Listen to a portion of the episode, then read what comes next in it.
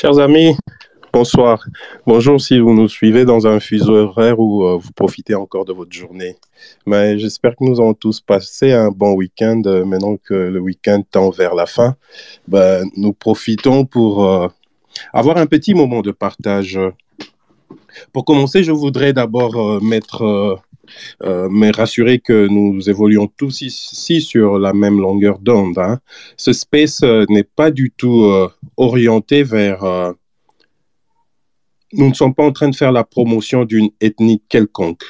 Nous faisons ici une analyse basée sur des faits réels, basée sur l'histoire. Nous allons relater l'histoire. Nous allons analyser la crise dans la région de Grands Lacs africains, spécialement dans son aspect ethnique. Puisque nous parlons d'une crise qui est basée sur les dynamiques euh, de rapports ethniques entre principalement deux ethnies dans la région du Grand Lac, je parle ici de l'ethnie Tutsi et Hutu.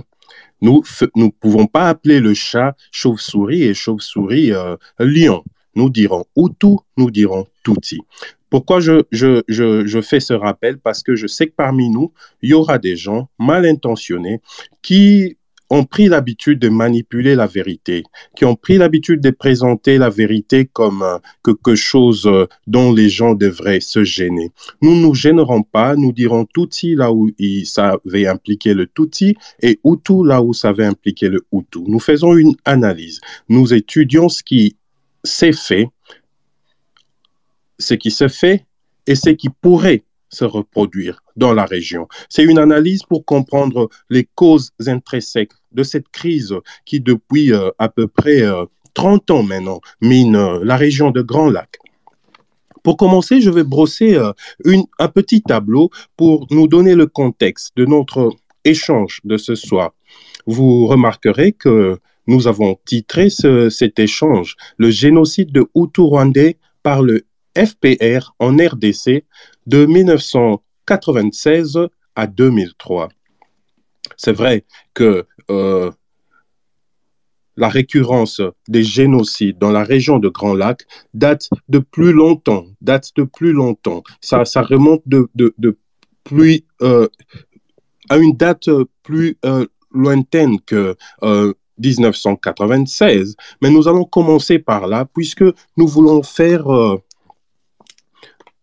le sujet, nous, voulons faire de la crise en RDC le sujet central de, cet échange. Parce que si nous voulons faire l'historique des génocides rwandais, nous irons jusqu'en 1952, là où ils ont fait leur premier génocide. Donc c'est un phénomène récurrent euh, au Rwanda.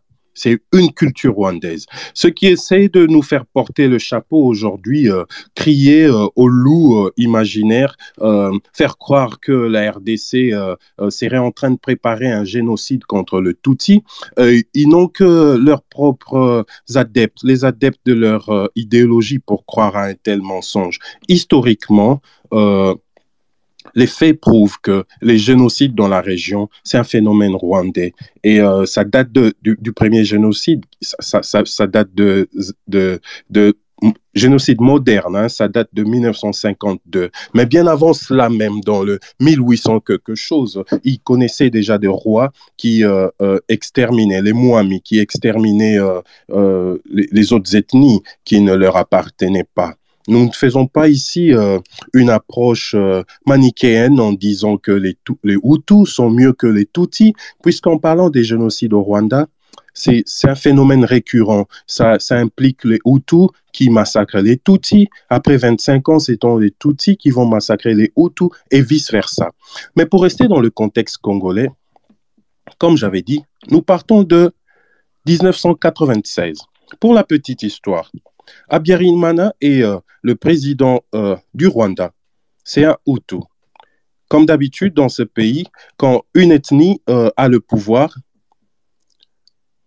le pouvoir s'exerce toujours de manière mono-ethnique. Ça veut dire Abiyarimana qui était Hutu, tout le cercle du pouvoir était verrouillé par des Hutus. Et par conséquent, comme c'est un système qui marche en, binôme. C'est soit euh, Hutu, soit Tutsi. quand les Hutus ont le pouvoir, directement, euh, la minorité, euh, déjà en nombre, le Tutsi représente une minorité, il représente 15% de la population, alors que le Tutsi, c'est environ 83% de la population, et le reste sont les Toits, une population ultra minoritaire de pygmées. On a même tendance à négliger. On dit 85% Hutu et 15% euh, Tutsi. Abiyarimana maltraite les Tutsis. Les Tutsis se sentent euh, opprimés.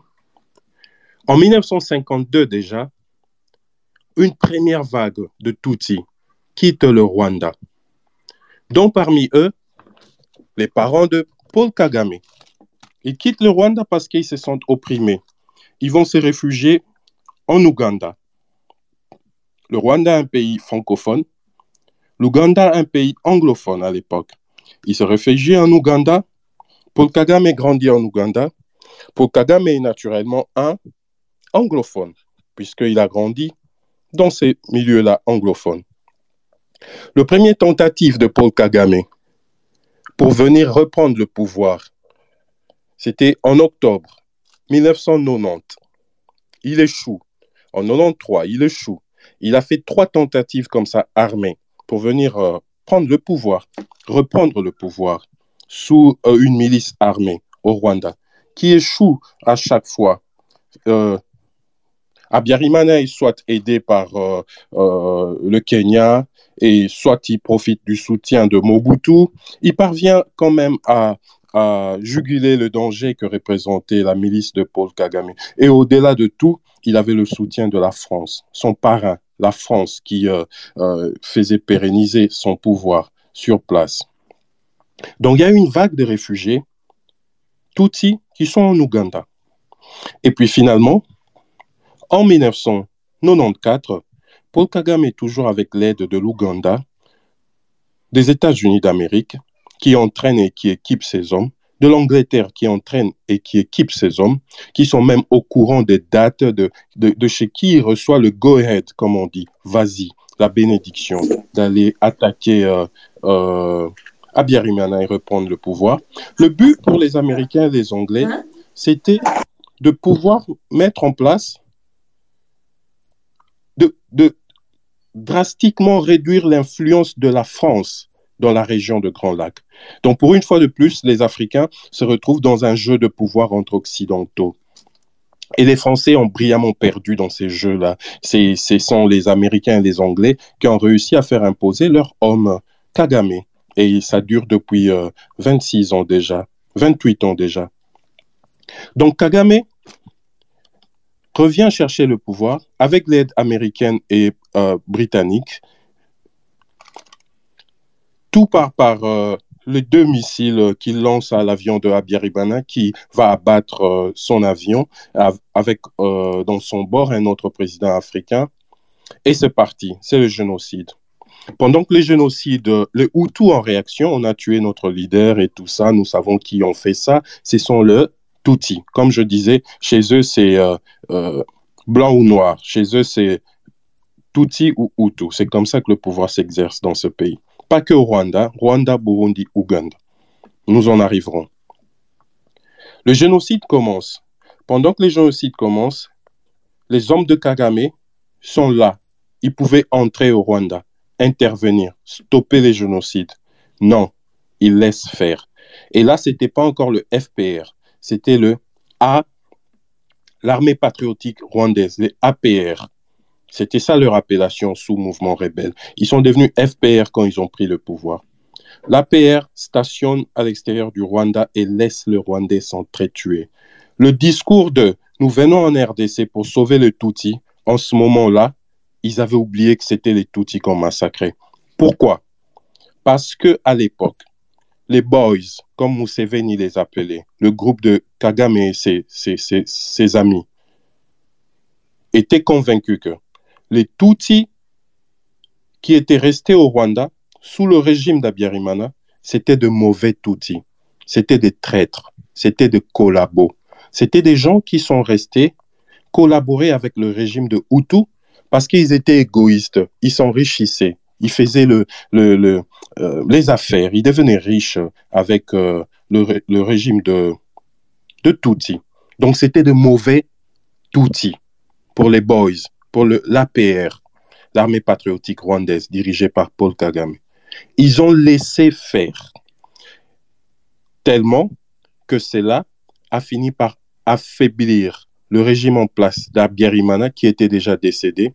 Le chaos leur a profité. Quand ils sont entrés, ils n'ont même pas eu à beaucoup euh, euh, se battre. L'histoire rwandaise ne, ne, vous dira pas qu'il y a eu des, vraiment de vraies batailles entre euh, Interamwe. Quand on dit Interamwe, c'est l'armée d'Abiyarimana à l'époque, parce qu'il est clair de, de, bien définir les termes ici, vous comprendrez pourquoi. Tout le chaos s'était mis en place et ça profitait aux APR qui sont entrés. Pourquoi n'ont-ils pas entré à ce moment-là pour stopper le génocide de leurs frères Tutsi. Non, parce que c'était de mauvais Tutsi, des Tutsis qui ont collaboré. Pourquoi j'insiste là-dessus? Vous verrez les répercussions de cet élément sur le Congo. Pour Kagame, il y a de Tutsis qu'on peut utiliser pour renforcer son pouvoir. Il y a de Tutsis qu'on peut utiliser pour euh, entrer dans un pays étranger, piller ses ressources euh, naturelles. Vous savez de quel Tutsi je parle ici Chez nous, nous avons de Tutsis congolais. Nous faisons de l'histoire. Ils vont dire que nous, sommes en train de, de les accuser de quoi que ce soit. C'est pas ça le but. Nous faisons l'histoire et nous analysons ensemble. Donc Kagame entre, obtient le pouvoir. Il s'ensuit un déplacement massif de, comme en 1952, les parents de Kagame avaient fui le Rwanda pour l'Ouganda parce que un nouveau pouvoir Hutu avait pris euh, euh, les rênes du pouvoir. En 1994 aussi, 3 millions de Hutus quittent subitement le Rwanda parce que le génocide dont nous parlons ici, c'est le génocide rwandais. Je ne parle pas du génocide Tutsi. Ça, c'est un terme que Kagame a inventé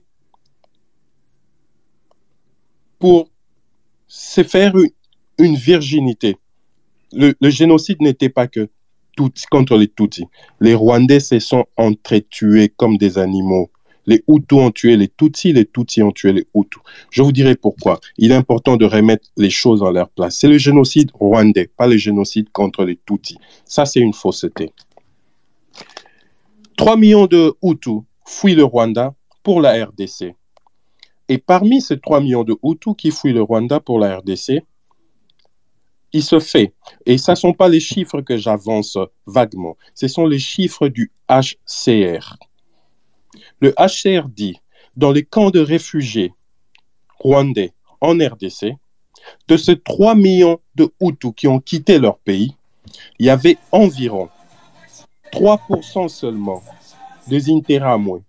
Ça veut dire des gens entraînés aux techniques de combat, les gens qui appartenaient à l'armée d'Abiyarimana, qui ont fui parce que leur vie était en danger. je ne dis pas que ces gens-là sont de petits anges. Ces gens-là ont participé au massacre. Ils ont tué au Rwanda. Ils ont, la, les, massacres étaient motivés par la haine ethnique. Le Tutsi tuait le Hutu, le Hutu tuait le Tutsi. Il y avait environ 7% des Interamwe dans cette vague des immigrés qui ont traversé la frontière pour la RDC. Et le 83% restant, le 93% restant, c'était des hommes, des femmes, de vieux, des enfants. C'était des civils, des gens qui ont fui pour sauver leur vie, exactement comme la famille de Kagame avait fait en 1952. Ils traversent la RDC. Kagame, c'est un tacticien. Il connaît l'histoire de son pays mieux que nous. Il sait que c'est que lui, il avait pu faire. Fuir vers l'Ouganda avec ses parents, revenir armé, reprendre les rênes du pouvoir, pouvait se reproduire avec ces 3 millions de Rwandais Hutus qui avaient fui vers la RDC. Donc, qu'est-ce qui se passe? Kagame, Museveni mettre en place, mettre en place un plan. Ces gens qui sont partis en RDC représentent un danger. Il faudrait faire en sorte que nous puissions éliminer ces dangers. Le plan, c'est quoi?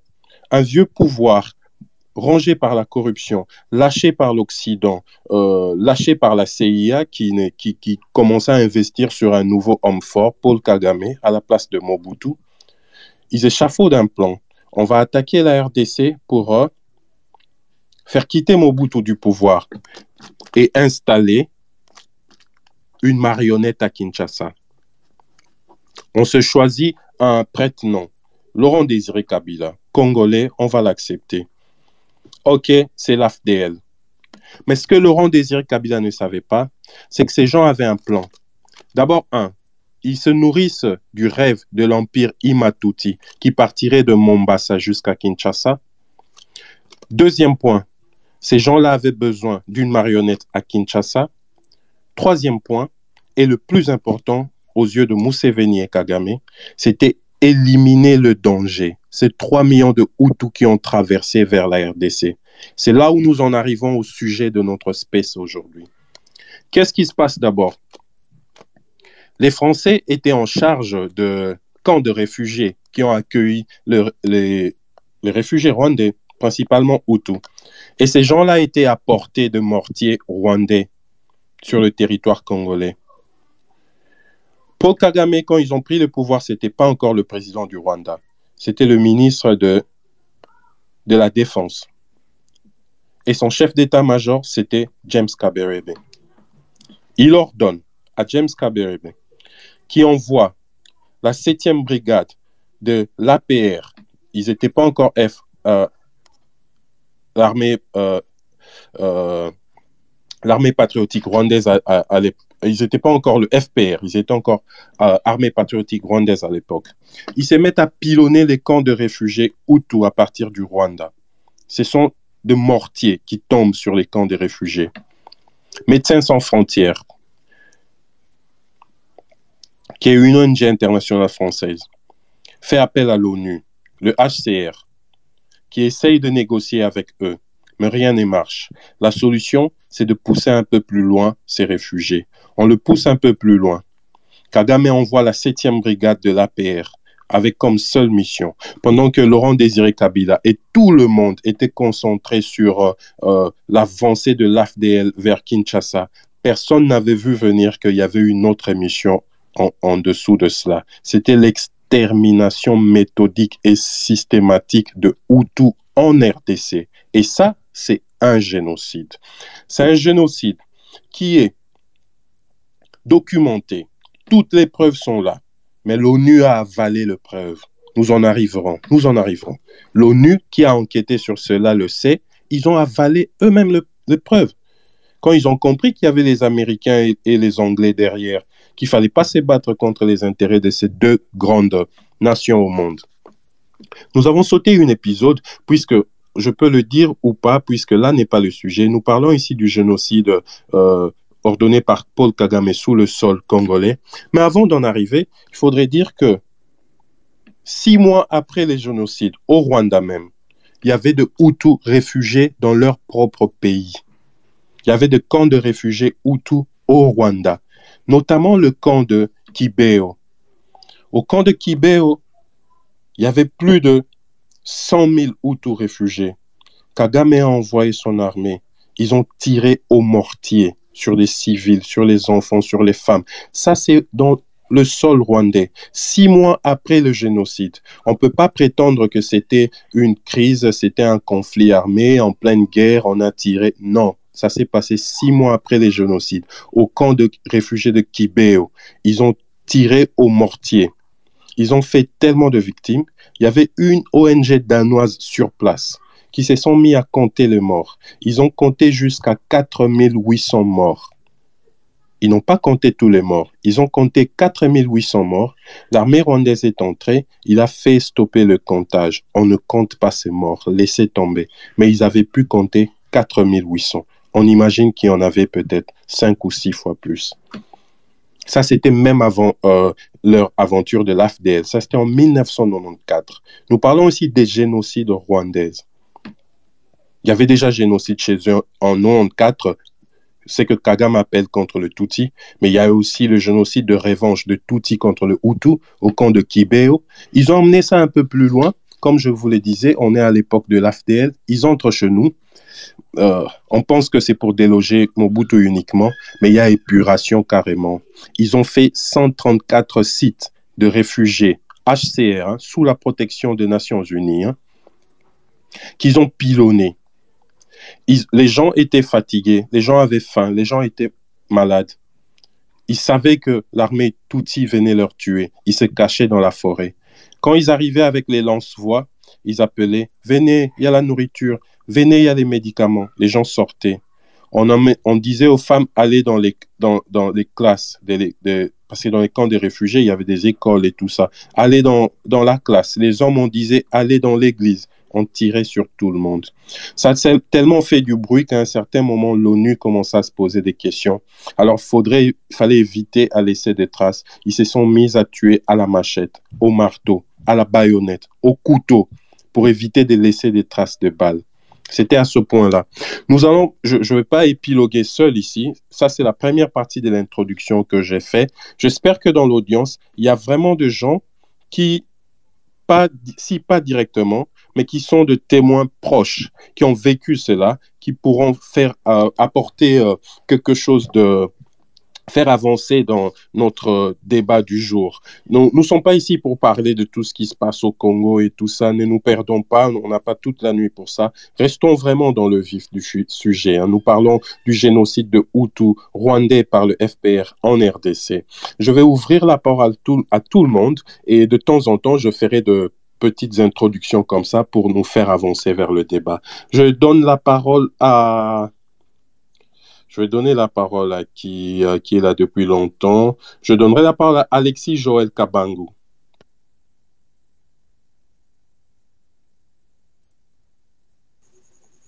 Euh, merci beaucoup pour euh, l'intervention, pour la parole accordée. Alors, euh, merci déjà à vous Christian Niamabo pour euh, cette présentation magistrale. Je, suis, je vous suis. Je suis votre compte, euh, votre compte Twitter. Crois avoir déjà lu un truc dans ce sens ici. Alors, vous, avez, venez de faire, euh, vous venez de faire une petite mise au point, genre, vous avez besoin de personnes qui, des témoins vivants, des témoins proches, des témoin oculaire de l'histoire. Euh, je ne le suis pas. Je suis pas un témoin. Du moins, j'aurais bien voulu partager, au fait, euh, partager avec nous euh, quelques préoccupations que j'ai. Mais je pense, puisque nous avons besoin d'enrichir notre, notre space, alors je crois que je vais d'abord laisser la parole aux autres qui, les gens qui peuvent euh, apporter. Alexis, Alexis puisque vous avez la parole maintenant, allez-y, partagez avec nous votre préoccupation, comme ça nous, nous évoluerons. Allez-y. Je parle déjà, je ne sais pas si vous me suivez. Est-ce que vous me suivez? Je vous suis, allez-y. Voilà, donc j'étais en train de dire, comme vous venez de faire euh, une petite circonscription de, de, de, du space, euh, dans le sens où vous on a plus besoin de, de personnes qui ont vécu l'histoire, des témoins oculaires. Bon, je ne le suis pas. Alors, je, je, je, j'interviens où j'ai besoin d'intervenir euh, parce que j'ai quelques préoccupations. Cependant, puisque je ne sais pas où je... Alexis, oui. Allez-y avec vos préoccupations. Je comprends que vous n'êtes pas témoin oculaire. Vous voilà. avez la parole, vous avez des préoccupations. Allez-y, allez-y, sentez-vous libre avant que je, pose mes préoccupations, j'aurais bien voulu être encore plus euh, être encore plus instruit par rapport à l'histoire. Donc, euh, je voudrais, je veux laisser la parole à ceux qui ont de témoignages. voilà. Alexis, merci beaucoup pour votre démarche quand même qui reflète une certaine humilité scientifique que j'apprécie beaucoup. Merci, Alexis. On a la parole à Jean-Pi qui, qui en demande.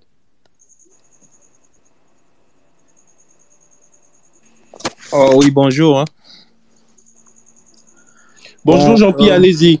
D'accord, merci. Euh, je voulais un peu intervenir sur le, le thème génocide de Hutu-Rwandais par le FPR en RDC. Euh, comment on fait pour, pour avoir la parole? Allô? C'est moi qui ai la parole? Jean-Pierre, allez-y. Allez-y, Jean-Pierre. Oui, euh, parce que j'ai été un peu. Euh, j'ai vécu certaines choses, sincèrement. Je n'ai pas vécu les génocides qui s'étaient passés au Rwanda. Ça, on nous relatait. Mais au moins, au Congo, j'ai vécu certaines choses. J'ai vécu à, à, l'époque où le, le AFDEL entrait, parce qu'il y avait, plusieurs armées qui étaient avec l'AFDEL. Et je pense l'objectif, parce que je me rappelle, j'étais proche, j'étais euh, dans le, au sud qui va Bukavu. Et l'objectif était d'aller chercher là où se trouvent les Hutus. Donc, on attaquait plus les Hutus là où ils se retrouvaient dans, le, dans les camps de réfugiés. Et je vous assure, il y avait eu des morts. Il y avait eu sincèrement des morts. Mais moi, ce que je déplore, ce n'est pas insinuer la plaie de ce qui s'était passé, mais je déplore un peu euh, le silence de, de certains leaders Hutus. Parce que en parallèle, de l'autre côté, vous allez voir que les leaders Tutsi, ils montent vraiment au créneau. Ils font euh, la médiatisation de l'histoire. Donc, le monde, celui qui n'avait pas vécu, il peut penser que il y avait rien que les Tutsis qui étaient tués, qui étaient, qui étaient, euh, euh, qui étaient éliminés ou tués. Alors que il y a eu non seulement au Rwanda qui avait eu des Hutus, mais aussi au Congo, on les a poursuivis. Même après AFDL, on avait continué à les poursuivre parce que, vous vous rappelez, il y a la plupart de Hutus, ils se sont, ils ont, ils avaient pris des armes parce que à l'époque, avant que les AFD, AFDL entrent, et Mobutu, je me rappelle, à l'époque, avait distribué à tous les Hutus, des militaires bien sûr, et ceux-là qui étaient capables, les avait donné des armes pour essayer de faire barrage.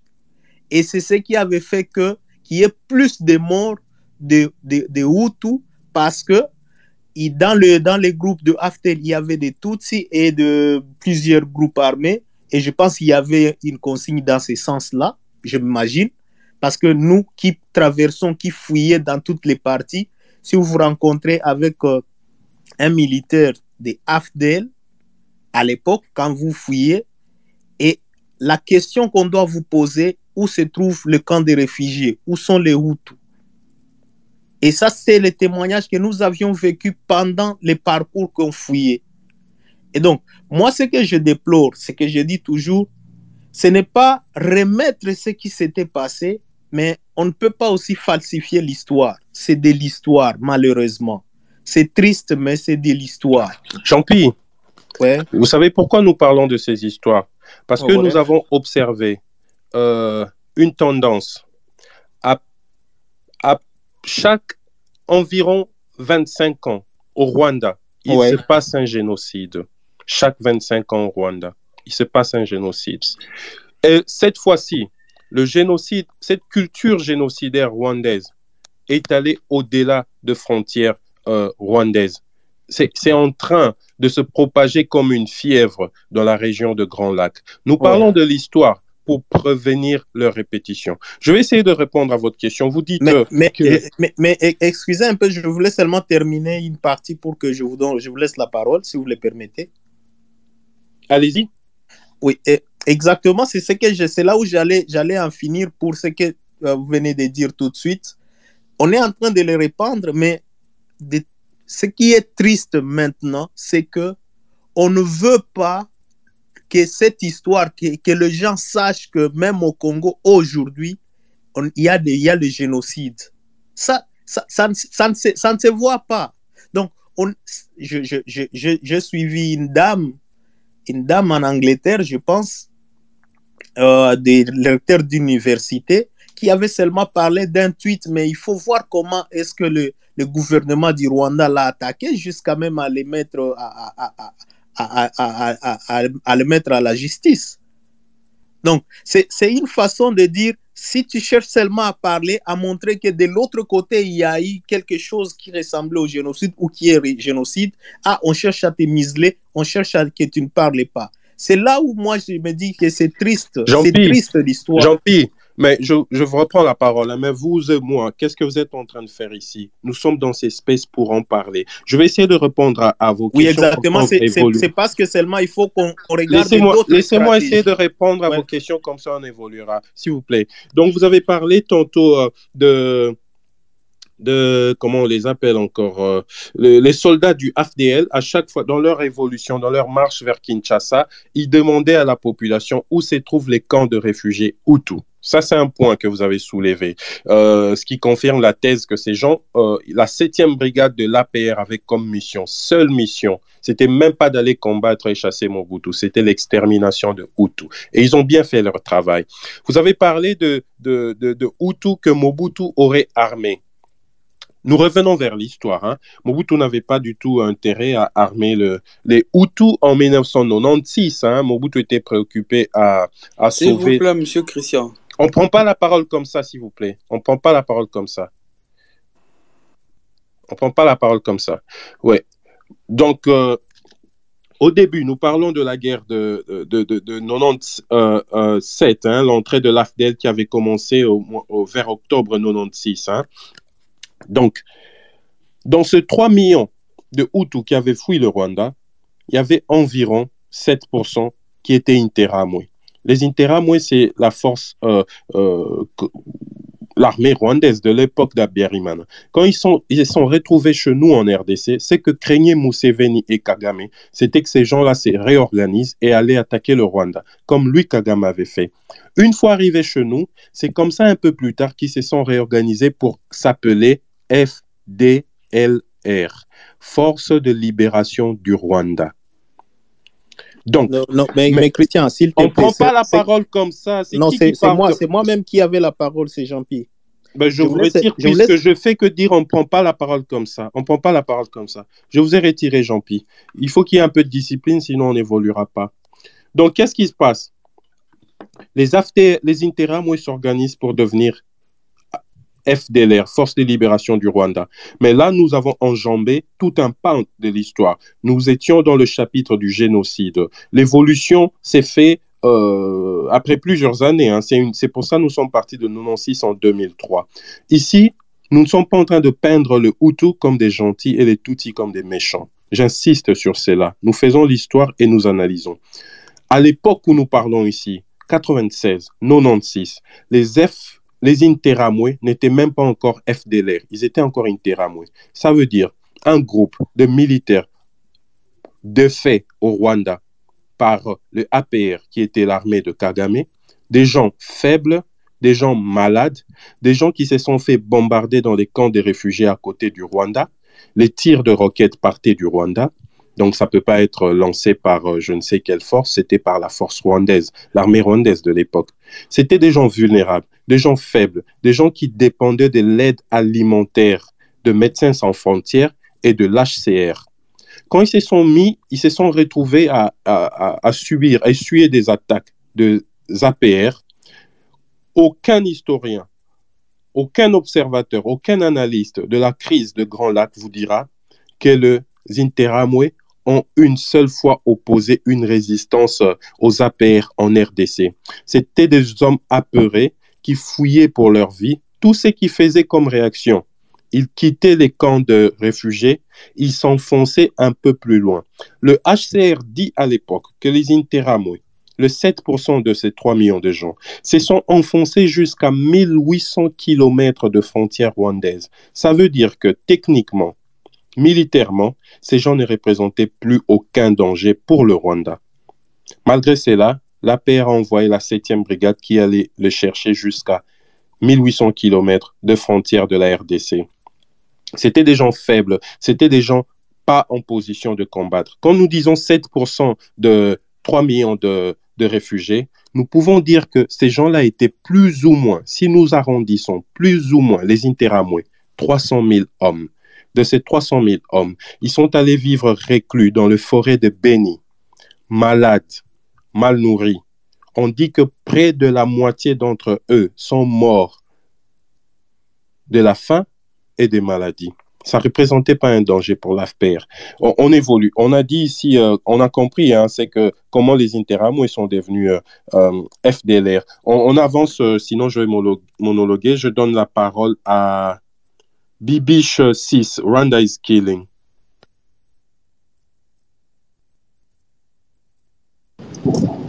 Allô, allô, vous m'entendez là? On vous entend très bien, ma soeur, allez-y. Bon dimanche à tous euh, et merci encore pour l'intérêt général que vous apportez à notre peuple et à la situation qui se passe dans notre pays en ce moment. Merci pour l'initiative encore une fois des espèces qui vaut son pesant d'or pour édifier certaines personnes sur ce qui s'est passé et ce qui est en train de se passer. Je vais parler ici parce que je vois les topics, c'est le génocide des Hutus rwandais par les FPR en RDC de 1996 à 2003. Je peux me dire que j'étais témoin oculaire parce que pendant cette période que vous brossez, un, portrait robot, j'ai subi aussi de ces atrocités. Mais ça ne me concerne pas, ça concerne ce qui est du génocide et l'histoire pour rafraîchir les mémoires de ceux qui ne connaissent pas ce qui s'était passé. Il est, nous sommes en 1994. Je me retrouve à Kigali, chez un parent ami à ma mère parce qu'en ces temps-là, nous ne connaissions même pas Rwandais, Congolais, parce qu'on avait vraiment un, cette, je peux dire cette complicité, parce que Mobutu ne, ne girait que sur l'intégrité territoriale et l'unité de la RDC, de l'autre côté, Abiyarimana obéissait au Congo comme pas possible parce qu'il savait que Mobutu était un homme fort, quoi. Et les Rwandais venaient étudier chez nous. On a on tissé des, des liens d'amitié parce que moi, je suis d'ici de Kivu, typique à Bukavu. Je suis née et grandi là-bas. Maintenant, je me retrouve dans cette famille. Le génocide commence. Et moi, j'ai toujours dit que euh, euh, ces fonds de commerce vraiment a bénéficié à Kagame parce que il a su comment faire sa pub euh, mondialement reconnue et pourtant, comme elle avait bien souligné Christian, ce n'est pas un génocide de Tutsi, c'est un, un génocide rwandais j'ai participé à des massacres de Hutus. J'ai vu comment on peut dire que moi j'ai épousé un Hutu, je suis Tutsi, et on prend mon mari, on dit que moi nyoka za nyoka. On pile mon enfant dans un, dans un mortier, on tue mon mari, mike, mike, mike, mike à la machette. J'ai participé à ça on avait, on avait euh, la chance. Un Congolais s'est retrouvé en ce moment-là au Rwanda. On t'accompagnait jusqu'à ta frontière et tu traverses sans problème. Mais j'ai sauté les Bibembe et des Hutus et des Tutsis. Parce que il y avait un, une sorte de revanche par rapport à, Biarimana qui venait d'être abattu par les hommes à Kagame et Kagame lui-même. Maintenant, ils ont réussi à, les, faire passer euh, les, les Hutus se sont vus en danger. Ce qu'on appelle aujourd'hui Interamwe. Se sont vus en danger parce qu'il y a eu des renforts de Kagame venant de partout, Érythrée, de, beaucoup de pays, ont donné leur, leur renfort à Kagame. Et les Hutus se sont vus que non, non, non, ici, on ne peut pas gagner cette guerre encore. Et c'est comme ça, ils, ont, ils sont venus chez nous en, en état hospitalier, le Congo, nous avons reçu les routes chez nous. Nous les avons reçus et moi, j'ai même fait partie des distributrices. Il y, a, y, a, aide alimentaire de vivres et de non-vivres que nous recevions du, PAM. Pendant ce temps-là, j'étais dans la société civile du Sud Kivu. Et on devrait aider les camps de réfugiés de Hutu avec les aliments parce qu'ils sont venus après, ils sont venus avec presque tout leur argent et après Kagame avait démonétisé tout. Leur argent était converti en zéro. Ils n'avaient plus rien. Ok, on a fait euh, cette hospitalité comme toujours. Nous les avons accueillis. J'ai dit toujours que c'est de là que notre malheur a commencé même, avec notre hospitalité là-bas. Maintenant, on arrive à 1996. On commence à entendre le, bruit de bots par rapport à l'AFDEL, qui avait l'objectif de venir chasser les dictateurs Mobutu au pouvoir. Maintenant, on a fait appel à Musée, comme on disait que Musée, euh, avec Mobutu, c'était vraiment les, les, la nuit et le jour, le ciel et la terre, on ne s'entendait pas. On avait fait appel à Musée et on a entendu qu'ils vont entrer. Maintenant, les experts en RDC, il fallait que euh, on fasse appel à eux parce que on disait que c'est une armée qui connaît les, les, la théorie des guérillas et comme ça, on a, on a, on a fait appel à, à, des gens vraiment à la tête avec leur James Kabarebe pour euh, conduire les opérations. Maintenant, nous, on était là, et le, les, les qui, qui étaient à la tête des, des camps de réfugiés. On avait un cas de réfugiés à Nyakavogo, on avait un cas de réfugiés à Kachusha, on avait un cas de réfugiés eh, à Miti, on avait un cas. Et tous les jours, nous allions là-bas pour voir comment les réfugiés étaient, est-ce qu'ils ont eu des accommodations, des histoires comme ça. Maintenant, ceux qui venaient et ceux qui étaient là comme moi, j'avais vu le général Kabirigi. C'est lui le top de Hutu qui, coordonnait tout par rapport à leur, à, à frère Hutu qui était au Congo. Maintenant, ils savaient tout ce qui était en train de planifier par rapport à l'AFDEL. Et nous, on voit, parce que nous, on faisait la défense populaire. Kabirigi qui entre et on faisait des patrouilles parce qu'on ne voulait pas entendre que AFDEL entrait. On, on était qui dit, bah, si on peut le dire. On nous disait qu'il y a des gens qui entrent, les Rwandais entrent chez nous et on devrait faire la patrouille en tant que des jeunes des quartiers. On avait érigé des barrières, des jeunes innocents, nous ne connaissons rien. Ériger des barrières, si on voit, on, on, voit des gens qui viennent, qui ne parlent pas euh, euh, nos langues, parce qu'on avait tué beaucoup de, de notre population qui allait vers Ouvira, vous allez entendre seulement, oh, la grenade est tombée. Les gens vraiment ont perdu la vie comme ça parce que Afdel voulait entrer. Maintenant, on a dit, OK, on doit se prendre en charge. On a fait des patrouilles. Maintenant, la nuit, là, c'est Kabiri qui entre parce qu'ils étaient en débandade vraiment.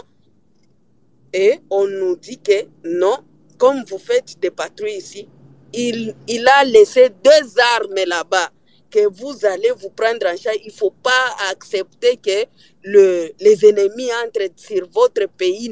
Mais eux étaient en train de fuir déjà parce que sauver leur peau parce qu'ils savaient. Kabirigbi, c'était un général euh, Hutu. Donc c'était un Interamwe, un ancien général d'Abiyarimena yes. qui avait fui en RDC.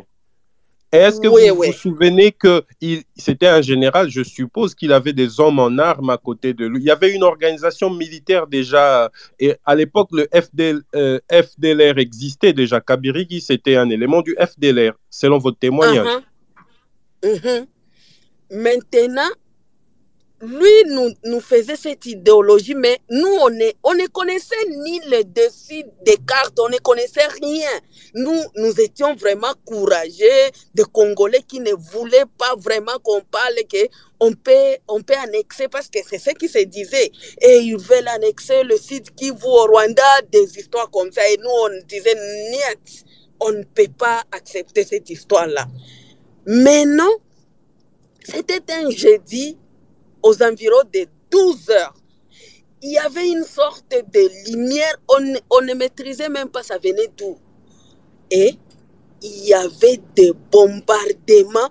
On voit des gouverneurs de province qui se cachent dans nos maisons parce que consigne était euh, s'il y a un véhicule qui fuit, on bombarde tout. Et vous allez voir que le, les familles comme les familles de Marus Louinzo sont, sont morts comme ça toute une famille abattie, les Chimba qu'on connaissait, les agents de, de, Ofida à cette époque-là qui fouillaient avec leurs véhicules et leurs biens. On abattait tous les véhicules. Et nous, maintenant, on était contraints d'aller dans le village. On a laissé la ville, on était contraints d'aller dans les villages. Et le lendemain, c'est le monseigneur Mouziwa qui en paye son frère parce que le dimanche, il nous a fait euh, euh, une homélie pour dire ne fuyez pas, il y a des, ennemis qui entrent, ils veulent prendre vos maisons, vos champs et tout ce que vous avez comme bien. Ne fuyez pas, il ne faut même pas tenter de fuir. Mais quand il y a eu des bombardements, toute la ville a fui. Et c'est Mouzirwa maintenant, on a ciblé parce que euh, Mouzirwa avait de des, des, des militaires, et pas des militaires, des sœurs Hutu qui, qui, qui étaient à l'archevêché de Bukavu. Et les Tutsis, en, en entrant, parce qu'ils avaient double mission, d'exterminer leurs frères Hutu et soi-disant d'aider Afdel à chasser Mobutu. Et un frère avait dit là-bas, chaque fois qu'il passait, il nous demandait aéroport yenyu ni wapi? Wapi quand il y a, un réfugié, ça c'est en Swahili. Où est votre aéroport ici? Où, est le camp de Où sont les camps de réfugiés ici? Et nous, on, on, euh, on dénichait déjà que non, ces gens, c'est comme si ils cherchent aussi leurs frères qui avaient traversé ici. Et c'était ça, nous sommes allés et ils ont pris la RTNC Bukavu. Bibiche, Bibiche, je voudrais que vous qui êtes témoin de cette histoire, dites-nous, selon vos souvenirs, quand l'armée rwandaise de l'époque, le APR, il demandait où sont les camps de réfugiés Hutus, ou bien il demandait où sont les camps où se trouvent les Interamwe. Parce que si on fait la différence entre réfugiés Hutus et Interamwe, on ne dira pas qu'ils ont commis un, un, génocide. Ils cherchaient des combattants. Mais l'histoire nous apprend que ils n'ont pas fait la distinction quand ils arrivaient dans les camps de réfugiés. Ils tuaient vieilles, vieux, enfants, bébés et tout. Ils tuaient tout. Uh-huh. Ils demandaient seulement où sont les camps de réfugiés ou tout. Parce que nous-mêmes, là aussi, qui vous ne connaissez même pas cette terminologie des interamwe. Interamwe est né quand Maintenant, ceux qui ont fui dans le, parc de, de Kaouzi-Biega ont commencé aussi à faire des, exactions parce qu'ils nous ont taxé que c'est nous qui, avait, qui avions ouvert euh, euh, les Tutsis qui sont venus. Nous avons montré leur position. Et pourtant, c'est faux. Ils sont venus avec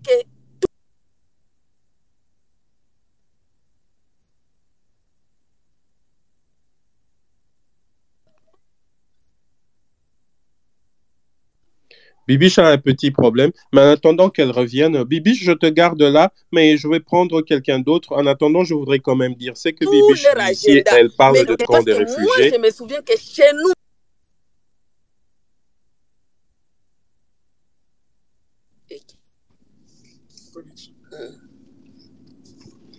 Bibiche a un petit souci. Bibiche, je vous garde là, je vous, vous répondrai la parole un peu plus tard. Euh, je voudrais quand mais même. Moi, moi, euh, je voudrais souligner un point ici, hein, euh, Bibiche qui témoigne du fait que l'APR, l'armée de Paul Kagame à l'époque, entrait. Ils, comme je vous disais au début, ils avaient trois missions. Déloger euh, Mobutu du pouvoir, exterminer le Hutu et mettre un, euh, une marionnette à la tête de Kinshasa à la tête de la RDC, euh, parce que le, cœur du pouvoir en RDC, c'est Kinshasa. Mettre une marionnette, déloger Mobutu et exterminer le Hutu. C'était ça leur plan. Ils demandaient où se trouvaient les camps de réfugiés. Nous parlons de camps de réfugiés. Même l'ONU, à l'époque, avait reconnu à ces 3 millions de Rwandais Hutus qui avaient traversé les frontières de la RDC le titre de réfugiés. C'était de réfugiés. Même si malheureusement, parmi eux, 7% étaient constitués des ex-combattants, donc des interamoués. Mais en entrant dans le camp, ces gens exterminaient femmes, enfants, vieilles et tout le monde, sans distinction. Ici, euh, je vais citer un représentant spécial du secrétaire général des Nations Unies à l'époque chargé de droits, euh, humains dans la région du Grand Lac, qui siégeait, euh, son siège c'était en RDC à Kinshasa. Je vais citer Roberto Garreton. Roberto Garreton, c'est celui qui a diligenté l'enquête de l'ONU, dont je vous disais que l'ONU a avalé, a enterré.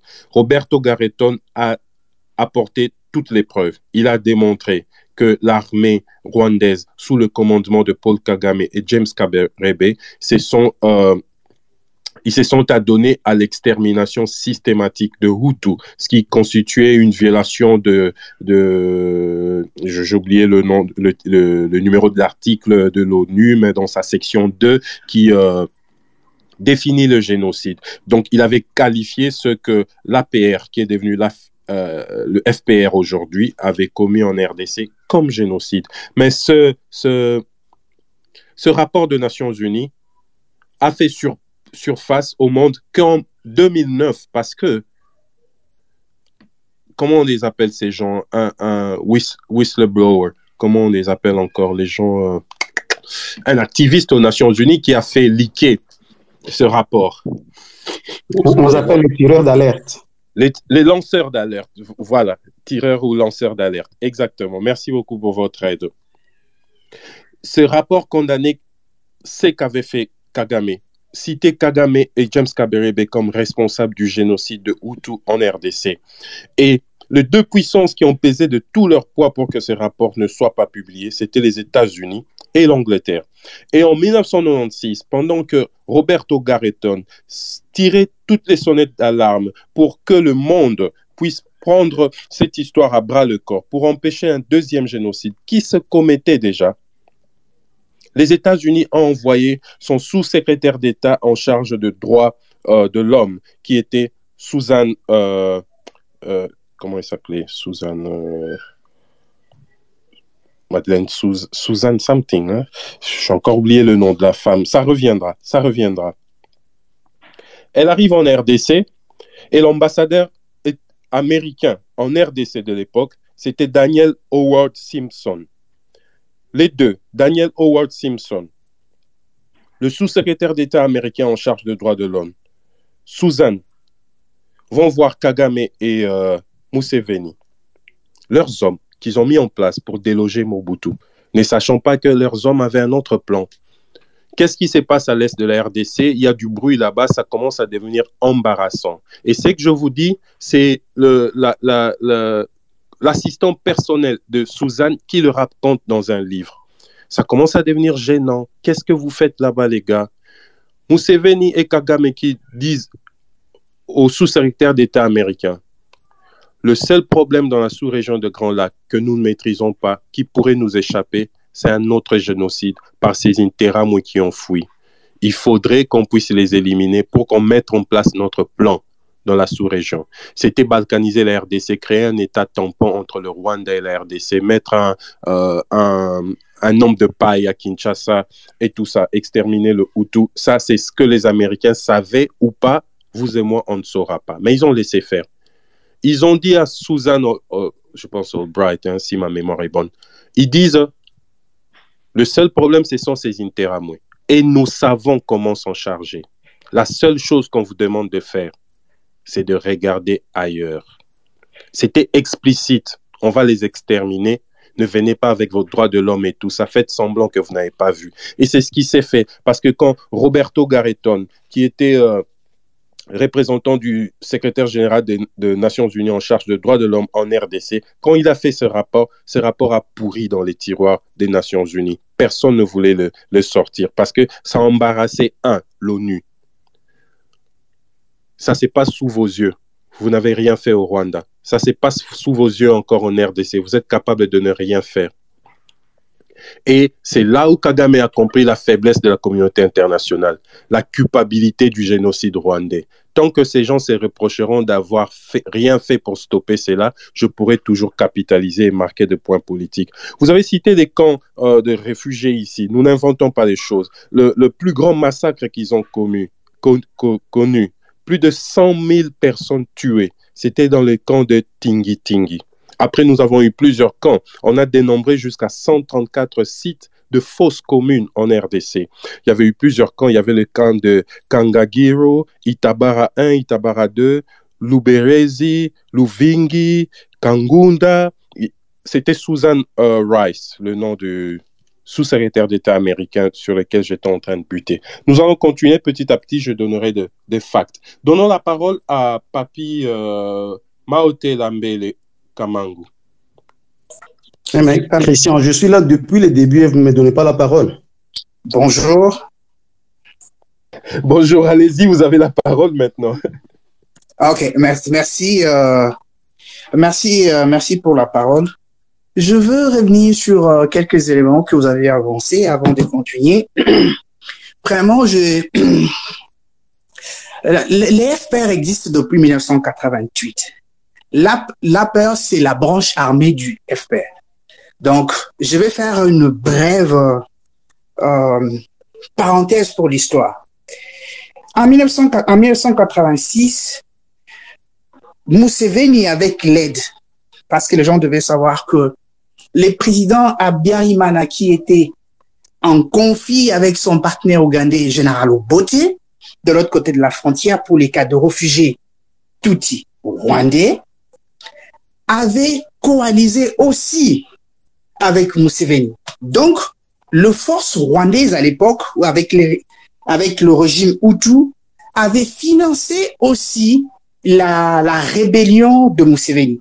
Museveni, en arrivant au pouvoir, je sais que les gens devaient aussi retenir que Museveni aussi avait recruté certains réfugiés Tutsi dans sa rébellion, parmi lesquels Fred Rugema, et aussi Paul Kagame. Mais Fred et Museveni se sont connus à Dar es Salaam. Et pour information, Fred a fait aussi la guerre de Frélimo en Mozambique.